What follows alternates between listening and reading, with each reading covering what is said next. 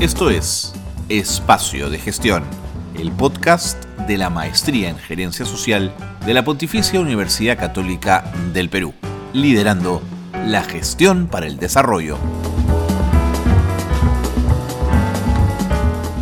Hola, ¿qué tal? ¿Cómo están? Muy buenas tardes, bienvenidos y bienvenidas siempre a este espacio de conversación aquí a través de las redes sociales de la Maestría en Gerencia Social.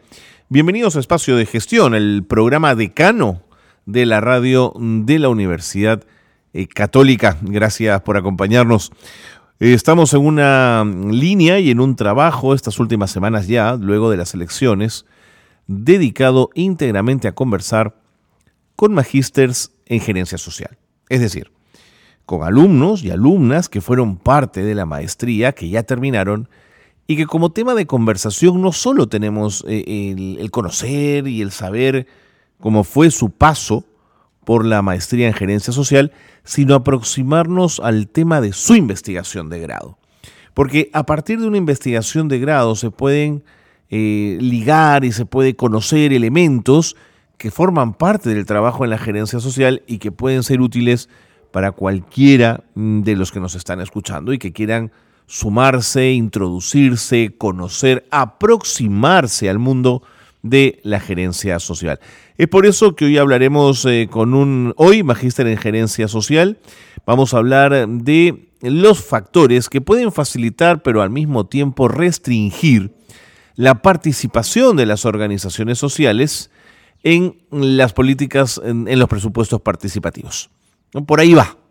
Nos vamos a centrar, por supuesto, en una región, en un lugar específico, en un momento determinado. Y estaremos con alguien que hoy es magíster en gerencia social y que obtuvo su grado de maestría gracias a este tema.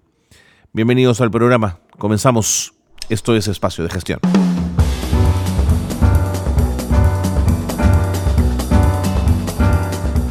Bien, y siguiendo con este esfuerzo de conversar con estudiantes de la maestría en gerencia social, hoy magísters en gerencia social, gracias a la presentación de su trabajo de grado, eh, hoy vamos a conversar con eh, un, em, un graduado de la maestría que hizo una investigación sobre análisis de los factores que facilitan o que restringen la participación de las organizaciones sociales y de la población en el presupuesto participativo. Esto con énfasis y mirando el gobierno local de un distrito de Cajamarca, el distrito de Chota y además acotado a un periodo de tiempo que fue del 2017 al 2018. Se trata del señor eh, Carlos eh, Roncal y él ha tenido la enorme gentileza de atendernos esta mañana. Eh, señor Roncal, ¿cómo le va? Bienvenido, gracias por estar con nosotros. Muy agradecido, muchas gracias por esta brillante oportunidad que me brindan ustedes para poder estar conversando respecto a esta investigación que ha sido pues justamente eh, para lograr el título de magíster en gerencia social en la Pontificia Universidad Católica del Perú. Cuénteme primero, eh, ¿usted es de formación? Yo soy de formación sociólogo. Sociólogo. ¿Y por qué decidió ser magíster en gerencia social? Bueno, primero porque efectivamente dentro de mi labor como sociólogo en los años que he tenido experiencia, era importante para nosotros, para mí especialmente comenzar a, profundizar este, mis conocimientos para poder tener un análisis más completo respecto a cómo van este, interviniendo con políticas públicas en, en, el, en el aspecto social y de allí que conllevó a que yo pudiera tener esta iniciativa y la preocupación de profundizar mis conocimientos en gerencia social. Entiendo. ¿En qué año comenzó la maestría? Bueno, yo tuve, lamentablemente hubiese hecho la maestría hace mucho mucho tiempo, pero por ciertas circunstancias tuve que abandonar en un lapso de mis estudios, pero yo la empecé en el 2008, 2009 la maestría. Ya. Sin embargo, por situaciones tuve que abandonar los estudios y, y la retomé ya en el año 2018 este, en el cual ya comencé a, culminar con todos los, los, créditos que me habían faltado terminarlo, porque yo lo abandoné cuando prácticamente me faltaban solamente este, dos, un curso, dos cursos nada claro, más. Claro, claro, claro. ¿Y sustentó hace poquito? Sí, yo lo he sustentado en junio de este año. Imagínese. el, tema, fue la situación de la pandemia. Claro, claro. Que nos retrasó bastante ese tema, porque como usted comprenderá, eh, como todas las, en la pandemia las instituciones se cerraron, no podíamos tener ya mayor contacto, entonces eso también limitó bastante el que lo concluyera la práctica fundamentalmente de la tesis.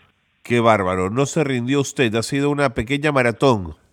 No, no, no, es, es más, este, también tuve bastante el apoyo y el aliento de, mi asesor, de mm, gente que está este, ligada a la parte administrativa técnica de la, de la maestría, este, que, que, no me, me permitieron rendirme, me dieron el apoyo. Claro, claro, claro. Y, eso ha permitido efectivamente que, que, culmine. Que pudo, pudo cerrarla. claro, y sabiendo que la, la, exigencia que también es la maestría este, estudiar en la católica, ¿no? De acuerdo. A la, a la distancia, a ese 2008 a hoy, que ya cerró la maestría, eh, ¿valió la pena lo que encontró en la maestría? digamos, profesionalmente le ha servido? Sí, definitivamente ha sido primero una experiencia como una de profundizar nuestro conocimiento, sí, porque me permitió a través de la maestría ampliar mi horizonte de análisis, mi horizonte de conocer otras experiencias, de poder este, eh, mi formación incrementarlo.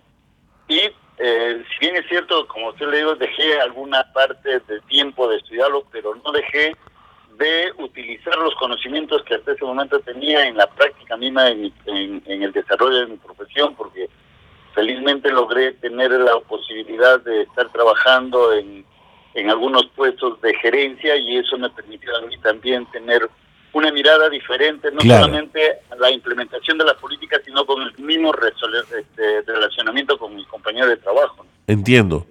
¿Hay algún profesor o profesora que, que, recuerde con, con, especial cariño o algún curso que usted, eh, digamos, disfrutó de forma especial? Varios cursos. Este, en realidad, este, por ejemplo, enfoques del desarrollo que es un, un, curso que nos hace ver toda la historia de cómo ha venido percibiéndose durante el tiempo la situación de, de, los enfoques que ha tenido, que se ha pasado, y esto nos enriquece para ver y tener otra mirada de cómo estamos percibiendo el desarrollo actualmente. Claro.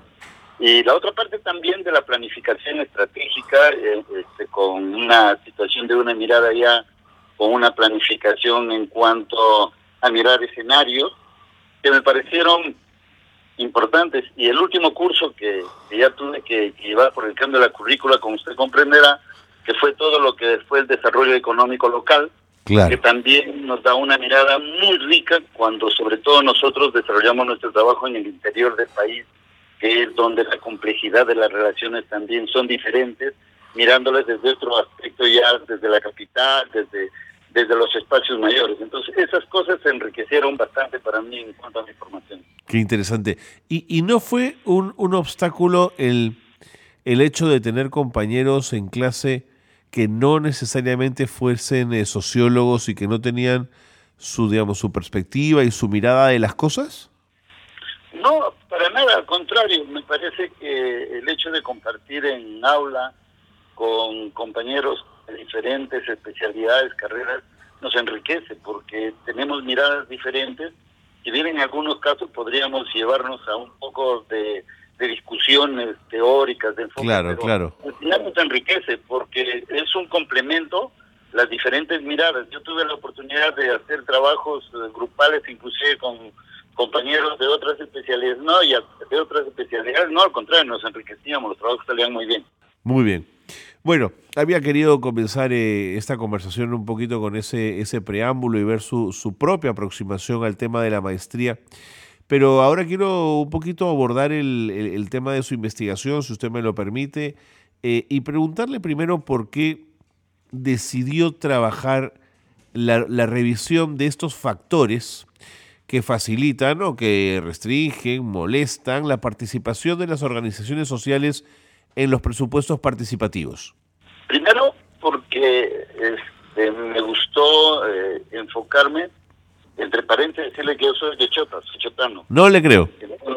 Claro, yo soy chotano, he nacido acá, parte de toda mi profesión la, la, la he desarrollado acá y mi labor como profesional también ha sido en la zona rural, casi el 90% de mi experiencia. Entonces, de allí eso que me llevó a inclinarme a mirar, sobre todo desde las organizaciones sociales, cómo no solamente se veía el desarrollo, sino cuáles eran sus percepciones que tenían en cuanto a poder intervenir en las decisiones que se tomaban desde el gobierno local, que es el que está más cercano a su realidad. Entonces, eso me llevó a que pueda yo inclinarme en comenzar a mirar este tema de cómo el presupuesto participativo, que generalmente es una de las políticas públicas que de alguna otra manera muy ricas en cuanto a posibilitar, aperturar esa participación en, la toma de decisiones de los destinos de los recursos del Estado, y por otro lado también mirar de cómo es, que se van este, implementando estas políticas desde la mirada de las organizaciones sociales. Qué interesante.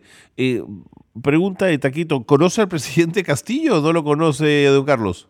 Bueno, sí, tuve la, he tenido la oportunidad en varias ocasiones de conocerlo. Ustedes saben que el presidente Castillo, pues su experiencia este, es eh, sindical. Es sindical, claro.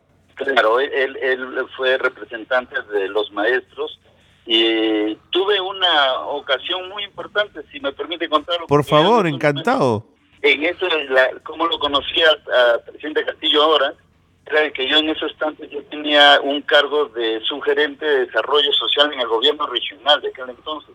Creo que era en el año 2014, si no me equivoco, 2014-15.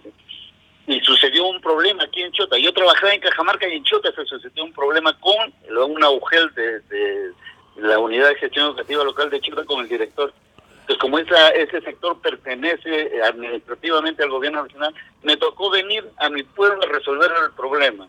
Y claro, habían tomado el local, se habían movilizado todos los profesores, y ahí estaba el, este, el presidente Castillo, y ahí tuve la oportunidad de conocerlo personalmente, porque con él nos sentamos a la mesa de diálogo, y lo resolvimos el problema en los mejores términos. Esa fue una de las primeras oportunidades que tuve en conocerlo a Pedro Castillo. Qué, interesante cómo da, cómo da vueltas la vida, ¿no? así es. Don Carlos, quiero pedirle un favor. Me voy a la pausa, tengo que ir con las noticias de gerencia social y seguimos abordando el tema de su tesis, que es un, un tema que nos ha convocado el día de hoy. Muchísimas gracias. Gracias. Pausa, pausa breve en espacio de gestión y seguimos conversando. Estamos con don Carlos eh, Roncal Noriega, graduado de la maestría en gerencia social. Pausa y volvemos.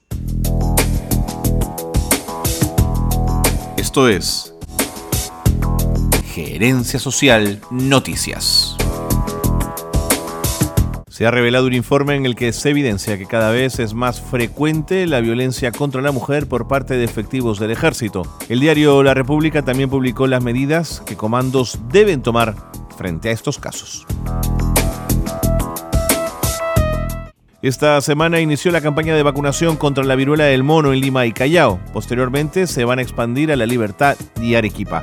Las personas eh, pueden acercarse a los establecimientos de salud para que puedan acceder a la vacuna.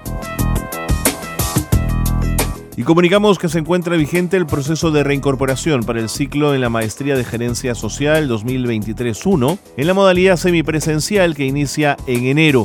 Pueden enviar eh, su solicitud hasta el 9 de diciembre. Se dictarán los cursos del segundo y quinto ciclo del plan de estudios. Más información y consultas al correo gsocial.puc.edu.pe. Aprovecha el verano y retoma tus estudios en la maestría en gerencia social este 2023.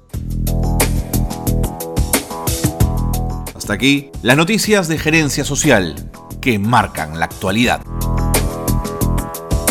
Seguimos en el programa, seguimos en espacio de gestión, qué bueno que están con nosotros. Conversamos con un graduado de la maestría, con el señor Carlos eh, Roncal Noriega, quien nos está dando algunos detalles del trabajo de investigación que desarrolló para obtener su grado de magíster en la maestría de gerencia social de la Pontificia Universidad Católica del Perú. Muy bien, eh, es usual eh, en Chota o en los distritos aledaños a Chota eh, la participación de las organizaciones sociales comunales en los presupuestos participativos, digamos, naturalmente participan o es complejo verlas ser parte de ese proceso? En realidad es complejo. Eh, no olvidemos también, quiero remarcar un tema que, que puede ser una particularidad que se presente en Chota para el resto de la zona rural, quizás del propio Cajamarca y del país, es que nosotros tenemos a nivel de eh, la zona rural una experiencia muy rica, que ustedes lo sabrán que aquí nació y se fundó la ronda. Las rondas, por supuesto. Claro, entonces ese, ese hecho, esa particularidad socialmente hace de que efectivamente el comportamiento de las organizaciones sociales y del propio zona rural y especialmente del campesinado sea diferente. La participación desde, esas, eh, desde esa época, las rondas abrió y permitió un espacio de participación más horizontal y con mucha mayor fuerza de las organizaciones sociales. Sin embargo, esa particularidad también se complejiza porque en el campo no solamente existen las organizaciones sociales que son, digamos, de gestión propia, como la Ronda Campesina, ¿no es cierto? Sino que existen también otras organizaciones sociales que de alguna u otra manera son, digamos, como un término, el brazo alargado de la presencia del Estado, como por ejemplo este, el teniente gobernador, el agente municipal que representa a la municipalidad y todas las otras organizaciones que han surgido a partir de los programas que han habido de asistencia, como comedores populares, vaso de leche. Entonces, eso también complejiza de que efectivamente la, la participación sea como dimensión natural. Hay una participación desde el lado de, de las rondas que se convierte como una como un ente representativo en la zona rural, pero también existe la otra parte de las otras organizaciones, como le digo, el vaso de leche, comedores, no, este, de regantes, que también se constituyen como actores este, importantes. Entonces, por un lado eso enriquece la participación, pero por otro lado también existen limitantes ya en cuanto a la implementación mínima del presupuesto participativo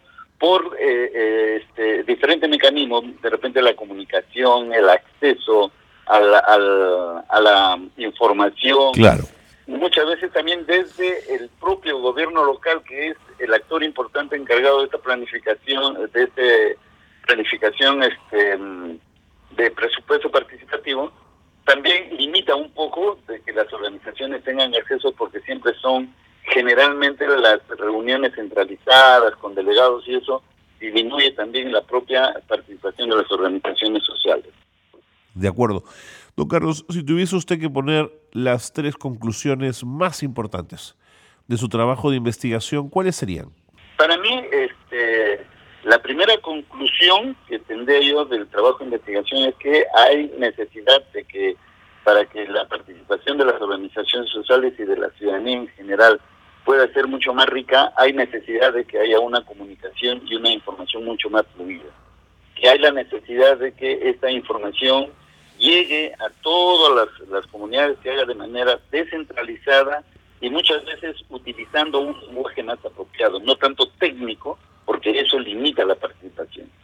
El otro aspecto también en el trabajo, como otra conclusión, es que hay necesidad de hacer una reorganización de lo geoespacial del, del territorio. Le comento que, por ejemplo, este, los niveles de gobierno sabemos claramente que es el nivel central, el nivel regional y el nivel local. Claro. Y a nivel local tenemos los gobiernos provinciales, los gobiernos distritales, y ahí hay un espacio que se llama los centros poblados menores.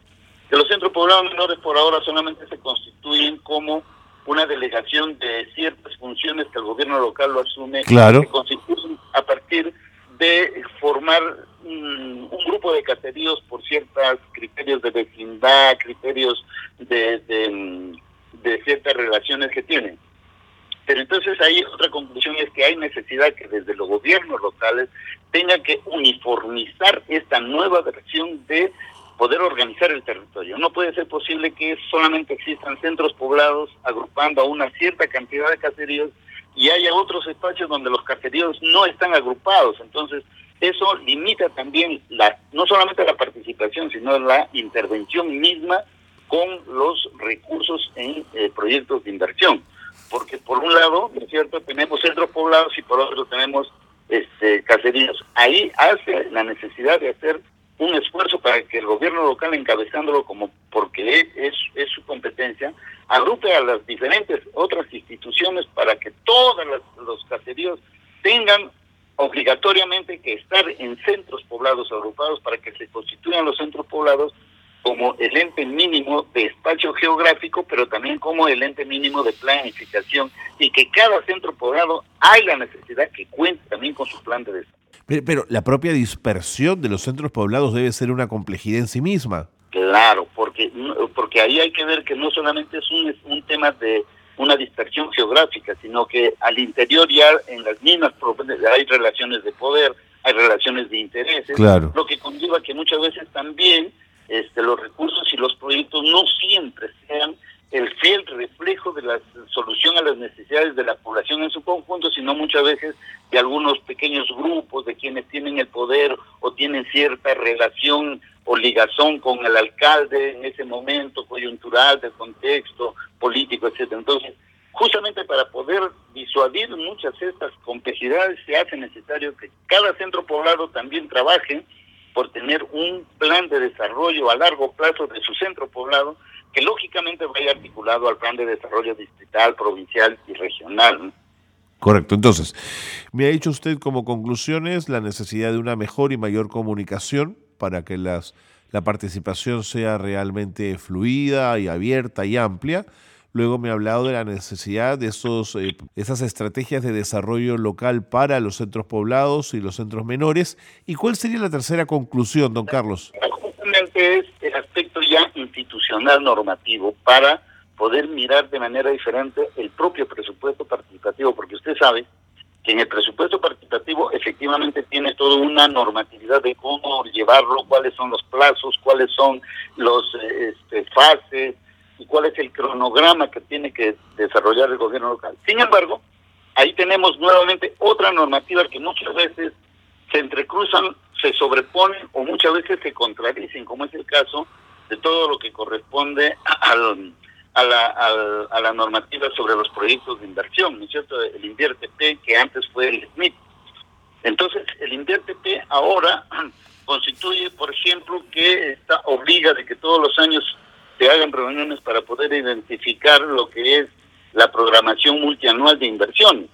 Y esta programación multianual de inversiones ya en la propia normatividad viene establecida con claridad cuáles son las este, preferencias y prioridades. Por ejemplo, se tiene que priorizar en el año lo que son aquellas, con, con lógico, aquellas obras que, están eh, iniciadas y que no han culminado. Claro. Antes de ello tiene que hacerse todo lo que son aquellas obras que están en proceso de cierre luego aquellos proyectos que ya tienen este, eh, en la etapa de, este, de estudio de, definitivo, luego aquellos que están en perfiles y finalmente entran al programación multianual de inversiones, aquellas que son de ideas de proyectos. Entonces, ahí hay un, ahí hay un pequeño inconveniente. Interesante. Porque el presupuesto participativo que se hace en amplitud con las comunidades, con las organizaciones sociales, nunca llegan a establecerse, por ejemplo, proyectos que ya cuenten con un expediente técnico. ¿Qué se busca ahí? Generalmente ideas de proyectos.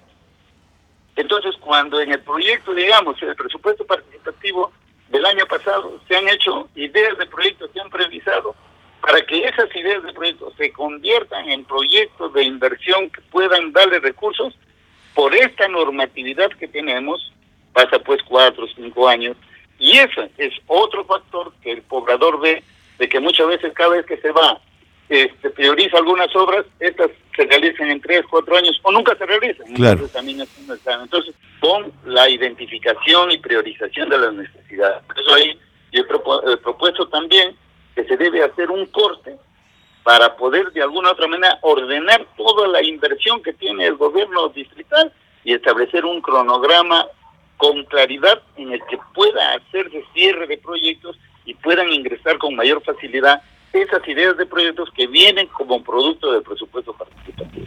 Interesante. La verdad que sí, don Carlos, el tiempo nos ha ganado. Quiero agradecerle muchísimo su participación en el espacio de gestión.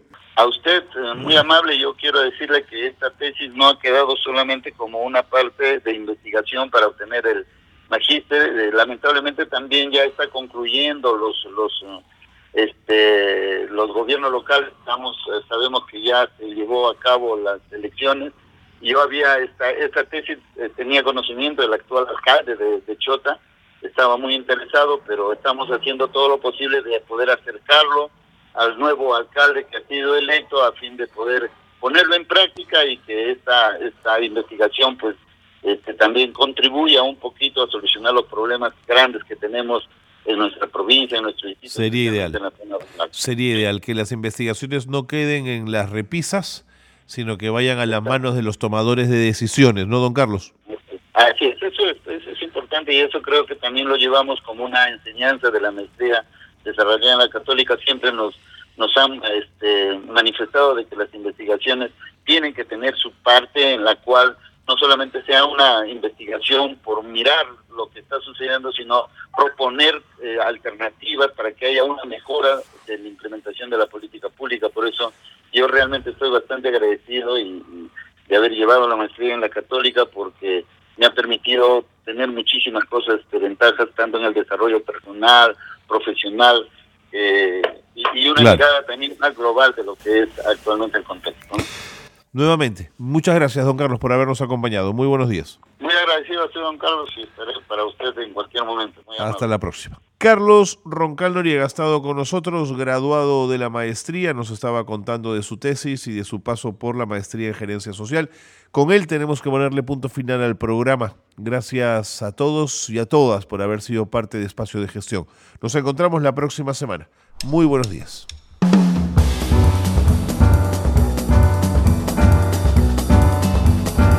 Aquí una nueva edición de Espacio de Gestión, la gerencia social liderando la gestión para el desarrollo.